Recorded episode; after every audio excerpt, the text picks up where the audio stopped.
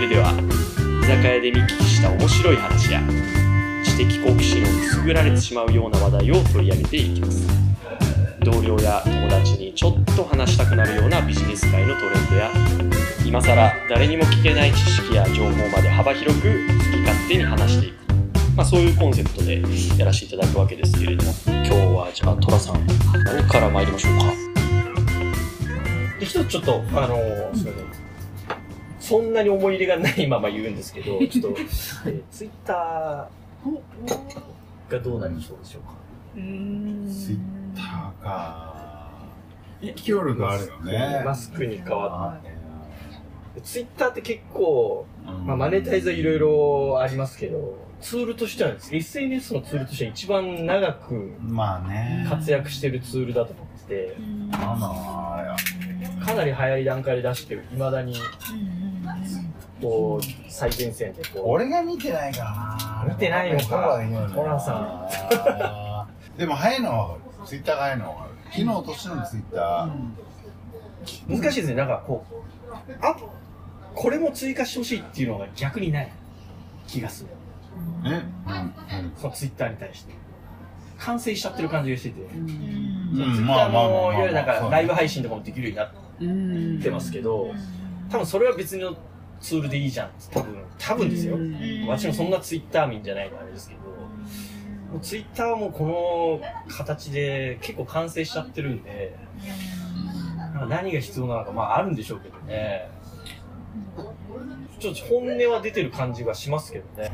でもやっぱ俺ね、今回ね、やっぱりそう、あの、アメリカの企業すごいなと思ったのは、うん、最近リストラうん、すごいですね。の IT 関係のリストラすごいじゃん。でもあれ、半年経つとアメリカって今までの、あれだと、また公表するんですよ。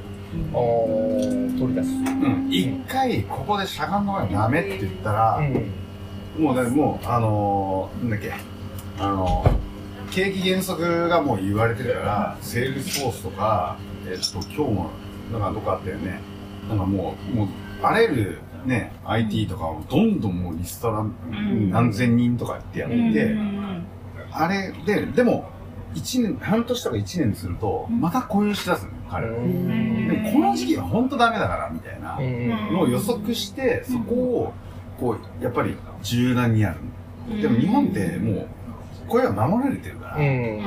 だから、それができないから、結局、その間の、あれ、まあ結局ね、ななんか利益が削られて、みたいな、そこに柔軟性がないっていうのは、結構、なんかね、まあ、雇用者を守るっていうこともすごい大事なんだけど、その経営としての機動性みたいなのは、なんか全然違うなって思って、なんかね、経営の自由度がやっぱりいっぱいあるよね。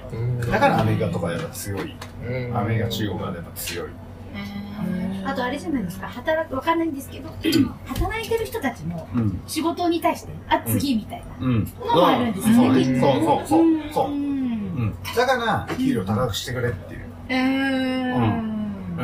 ん。リスクじゃんそれリスク抱えてんだと思う。うん。確かに確かに。うん。はい。ある意味こう、うん、その機動性多分今の歴史上だってアメリカが長期間、うん、その景気、リセッションか、リセッションが、うん、そのリセッションであの、景気が下がるね、うん、下がることが長期間続いたことってほとんどないから、結構、もう日本ってもう30年って言われてるんで、今。でもアメリカってもうほんと1年とか2年で復活しちゃうから、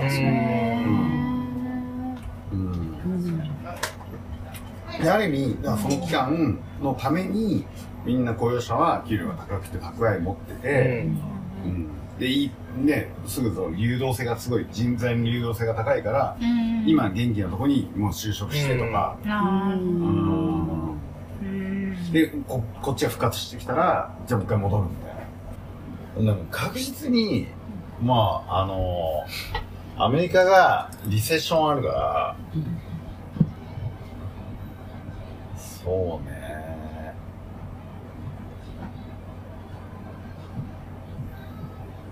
どうなんだね。で、だ、だ、うん、日本、で、そこに日本企業勝てるとも思わないかな。あ、でもまず今思ったのは、うん、やっぱね、旅行、観光、日本だったらね、絶対観光は、だって今円安だから、これ早く中国の人を呼んだ方がいいと思う。呼べるとしたら。もういいじゃん、もう別に。なんかコロナ、もうみんなかかってるし。うん、あれ、うん、まさに、なんか昨日かな、テレビ見てて、うん、テレビだからなのかもしれないですけど、でも、やっぱ否定的なことを言う、コメント多い。人もいる。まあ、テレビは両方載せないといけないっていうのもあるんで、あれですけど、その観光に、なんていうんですか、あやかってる業をやってても言ってる人はいましたね。ね。いや、今、あれ絶対、例えば、あのー、中国の人が観光で来た時に、あの人、もともと爆買いしてた。もともとの爆買いの理由って、中国に売ってないから、日本に買い物来た。で、今、その、為替ギャップがすごいから、ああっても、そう。はいはいはい。から、あの、今中国以外の欧米人とかめっちゃ来て、うん、東南アジアもそうだけど、中国以外のね、うん、世界の人がめっちゃ来て、松屋銀座、あれもうコロナ前超えてんのよ。すでに。で、なんでかって言ったら、もう当時は中国人は爆買いしてくれると。うん、中国ないから、で、欧米人は見に来るだけ。日本っていう国が良かったから、とりあえず寄りました。でも買いません。いや、それ為替ギャップがそんなにないから。で、ブランドって、バランス取っちゃうから、絶対に。で、中国人の1万円が、ギャップがなければ中国で1万円、価値1万円。日本も1万円揃える。うんうんうんうん。うんブランドって。ブランド絶対そうやる。安くならないです。そう。で、だって、日本が安ければ、そこを調整しないと、今度中国で売れなくなるから、それババランスをと取るんだよ、絶対に。で、でも、為替ギャップがバーンって広がって今、で、もう、ブランドが今その調整してない時期だから、今めちゃめちゃ売れるだから、欧米人がめちゃめちゃ松屋で買ってんの。で、ここに中国人なんでぶつけないのかっていう。経済発展のためにはね。確かに。うん。で、これ時間経っちゃうと、結局ブランドが調整しちゃうから、やっぱね、無理になるんだよね。もうなんか、渋谷？スクランブル？に行ったんですよ、この前。なるほど。展展望台、で、ほぼ外国人なんですよ。ああ。でも中国人はまだほとんどいないはずで、でもなんか韓国人が多かったまあ、欧米系も多かったですけど、だそれでももう、相当いるなっていう、7割ぐらい外国の方っぽい。写真撮ってくださいってお願いするとき、大体日本語が通じる。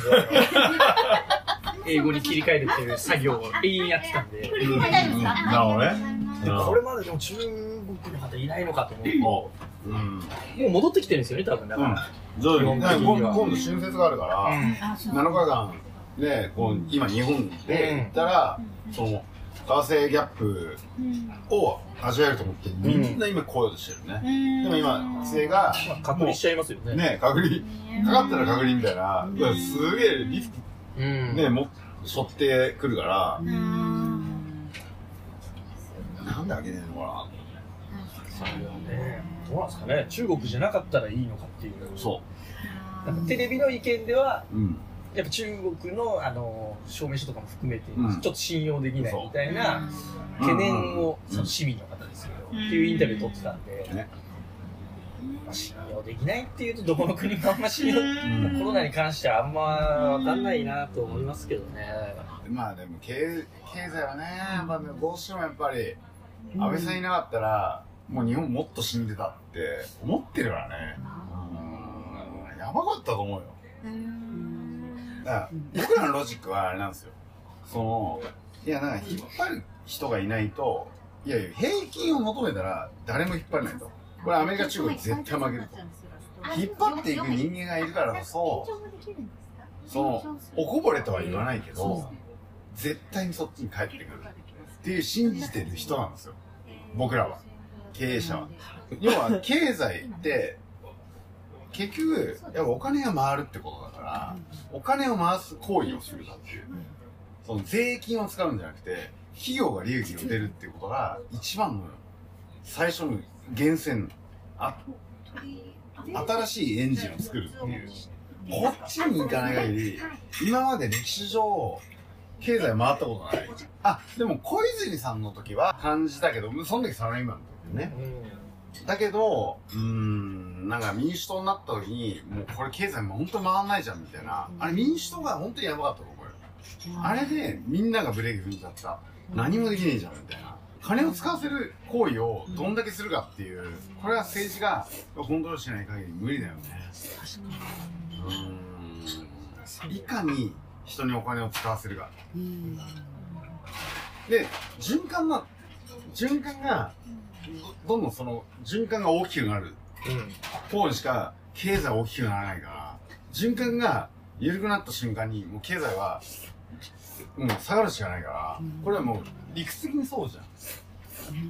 だから、え、なんか2番じゃダメなんですかみたいなこと言ったらもう終わりで、そこを分かってない素人が手出すなって、俺はすげえ思ってる。経済ね、考えたらね。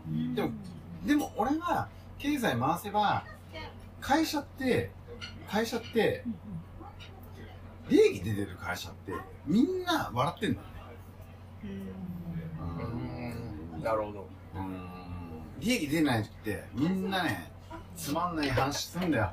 人の批判したりするんだよ。うん。わかる。利益が多くなると、みんな笑ってんの。経済って血だから、うん、それがなくなったら終わりなんだよね。そこを無視したらダメなの。でも、うんと、まあ、岸田さんが、あの、ベンチャー企業投資とか、やってるのはまだいい。まだいい。まだいいと思う。まだいいと思う。民主党みたいに、ああいう、なんか、すべての経済を止めるような発言してないのはまだいい。俺はまだいい。まだちょっと期待してる。うん。でも、本当にな、そこを止めるような政策出した瞬間に終わりだと思うけどね。もう日本は終わるよ。うん。いや、経済回して金持ちになったら何でもできるから。今の中国みたいに。そこ、ストーリーで、金なかったら何にもできない。会社もそうだし、国もそう。そこを止める、まあ、まあ、日本ってすごいさ、疲弊してるから批判が多いって分かってんだけど、それ言ってたら何もできないって。どんどん貧乏になるんだよ。俺らはこのまま行ったら、みたいなのが、昔だよね。その、田中角栄が終わった後の日本がそうだよね。で、小泉さんちょっと止めたけど無理だって、安倍さんでだいぶ頑張ったよって思うけど、経済回さないと人は死ぬ。人の心が死んじゃう。だからそういう文句言う人がいっぱい増えるって俺は思ってる。で、会社もそうだから。うん。会社そうですよ。だって予算くれって言われても、いや、ちょっと無理みたいな。お前なんとかやれよと。いや、お前、仕事ができねえからそんなこと言ってんじゃんってなっちゃうから、いや、いいよ、いいよ。やってよ、やってよ、みたいな。なれないから。予算がないと。経営者って大変ですね。うん。うん、でも絶対ね、うん、むしろ、そうね。別になんか、批判してるけど、俺、賃上げの全国的に、うちって、あのー、そもそも結構、あのー、平均給料高いんだよね。ねえ、やっぱそうやんないとダメだよね。安く使ってるよね。皆さんね。で、しかも、企業の BS がやっぱ大きいから、あの内部留保が大きいから、いや、もっと自由に使った方がよかったよ。だったら、もっと経営は、経営、まあ、経済は回ってたよね。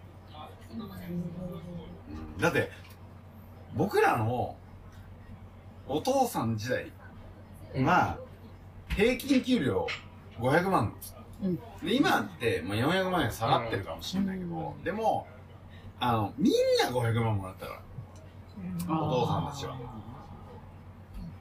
今は、いや、本当に200万の人がいるんだよ。うん、200万円台の人が。いや、これやばいよ。本当に。それでも、さ、あの、なんていうの子供いますとか言って言ってるから、うん、いや、もう大丈夫みたいな。だから、結局何かって言ったら、やっぱ利益を持ってくる人が、やっぱ一番強いの経済って。だから、利益を持ってこない人間は、まあダメなんだね。誰が利益を持ってくるかっていうだけの話で、で、歴史的にそうじゃん。うん。で、やっぱこう、あの、豊臣秀吉の政権が、てか織田信長の政権が倒れたのは利益を持ってこなかった。織田、えっ、ー、と、徳川家康が持ってきただけで。うん。その政策を取りまとめてる、その人たちがビジネスを考えて、そっちに持っていくっていうのが純度が高めつつ、維持しつつ、ビジネスも儲かる手段じゃないかなと思ってて、中間管理職が勝負だと。そういう研修最近受けました。どこ嘘かわかんないですけど、その、企業大改革を遂げた企業の8割だったかな。8割が、えー、トップダウンでもボトムアップでもなくて、中間管理職らしい。初、そのか変革の波が起こったのは。とのことです。俺も答えはわかんないけど、R25 があんだけフューチャーされて、あんだけ伝えたっていうことなんだと思う。俺は。要は、絶対的に、もう、消費者と向き合わなきゃいけなくて、うんうん、誰が見てくれるんだって、そこは変わるんだっていう。うんうんうん。うんかもしんないなって俺は思ってるよね。だから R25 ってすごかったじゃん。うん、なのに、あんだけもうなくなったって。で、まあわかんない。うん、だから俺が、あの、言ってるように、うん、経営者が変わんなきゃいけないっていうのももちろんある。中間管理職がすごいっていうのもわかる。でも、やっぱ利益出したら、うん、お金入るから優秀な人入れられるし、頑張る人に頑張、ね、うん、お金入るから、俺は本当に利益をやっぱ出すことだと思う。いつこの人に予算出せるかみたいな。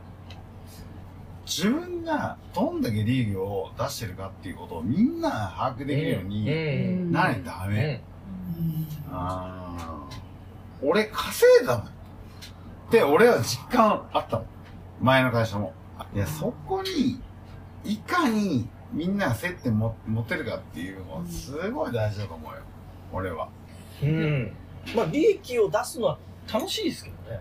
そうだよね。楽しいわ。で、翌年に予算が使えるんだよ。利益を出すことは。うん。だから、なんかね、こう、利益を出し続けること、事業を拡張することとか、なんかね、やっぱ材料作った方がいいんだよ。絶対に。で、そこを認めてあげるっていう。うん。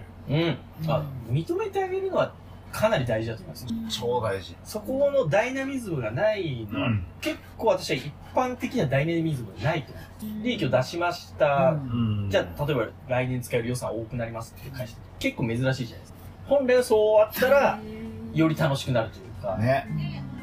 100歩みたいな感じになると思う。社会的な両論ありますよね、その成果主義的なところと、いやそれはそれは行き過ぎると良くないんじゃないか的なバランスはちょっとね難しいのかもしれないですけどね。成果主義の方が楽しいと思いますけどねなんか。いやそうなんだよね